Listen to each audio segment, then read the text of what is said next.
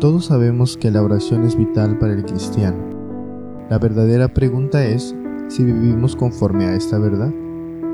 Aunque hablamos mucho de la importancia de la oración, solemos tratarla como si fuera un mero pasatiempo en lugar de una disciplina. Mientras que un pasatiempo es una actividad que realizamos esporádicamente de manera recreativa, una disciplina es trabajo duro que se hace con persistencia con un objetivo determinado.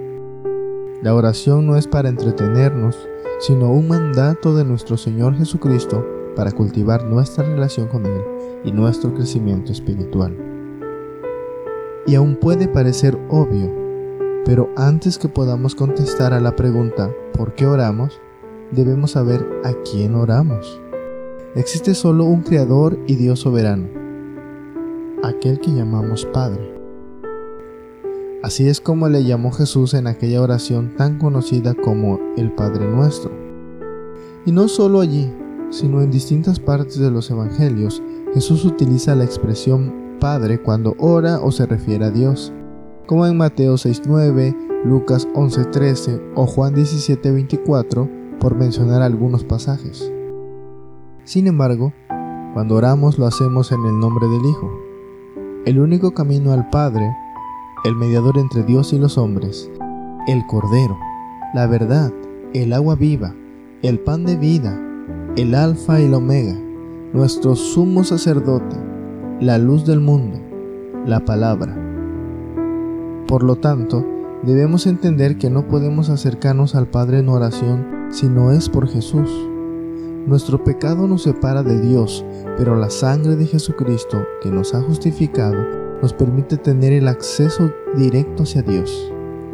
Así que acerquémonos confiadamente al trono de la gracia para recibir misericordia y gracia para el momento que más la necesitemos. Hebreos 4:6.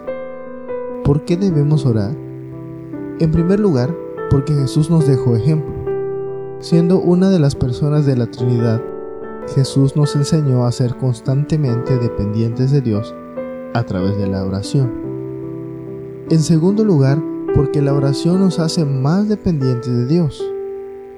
Cuando oramos, reconocemos que nosotros no podemos por nosotros mismos.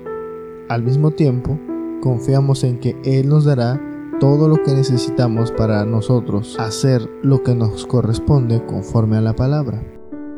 Proverbios 16.3 nos dice que encomendemos a Jehová nuestras obras y nuestros pensamientos serán afirmados. Salmo 55, 22, Echa sobre Jehová tu carga y Él te sustentará. Debemos orar porque la Biblia nos pide orar persistentemente. En Mateo 7:7 se nos manda a pedir, buscar y llamar. La respuesta a esto será que recibiremos, hallaremos y se nos abrirá. Mientras que en Primera de Tesalonicenses, capítulo 5, versículo 17, somos exhortados a orar sin cesar. Debemos orar porque la oración nos ayuda a vivir vidas santificadas. Parte de nuestra santificación se logra cuando venimos al trono de la gracia a pedir perdón por nuestros pecados. Asimismo, somos santificados cuando practicamos la oración, encomendando nuestra vida a Dios. El Salmo 37.5 dice, encomienda a Jehová tu camino y confía en Él, y Él hará. Debemos orar porque la oración nos prepara para los tiempos de sufrimiento. No debemos sorprendernos cuando el sufrimiento venga a nuestras vidas. En ocasiones por enfermedad, consecuencias de pecado, situaciones económicas, problemas sociales, etc. Nunca vamos a estar exentos del sufrimiento. Es parte de lo que el Señor usa para hacernos más a la imagen de Cristo. Segundo de Crónicas 20:12 en la nueva traducción viviente nos dice, Oh Dios nuestro, ¿no los vas a detener? Somos impotentes ante este ejército poderoso que está a punto de atacarnos. No sabemos qué hacer, pero en ti buscamos ayuda. Romanos 12:12 gozosos en la esperanza, sufridos en la tribulación, constantes en la oración. Debemos orar porque estamos en una guerra. Y es que en nuestra vida cotidiana hay una guerra feroz. y debemos de estar orando unos por los otros para que la palabra de Dios sea propagada. Si no estamos orando, no estamos reconociendo que por nosotros mismos no somos capaces de ser los esposos, los padres, amigos, hermanos o empleados que Dios nos llama a ser.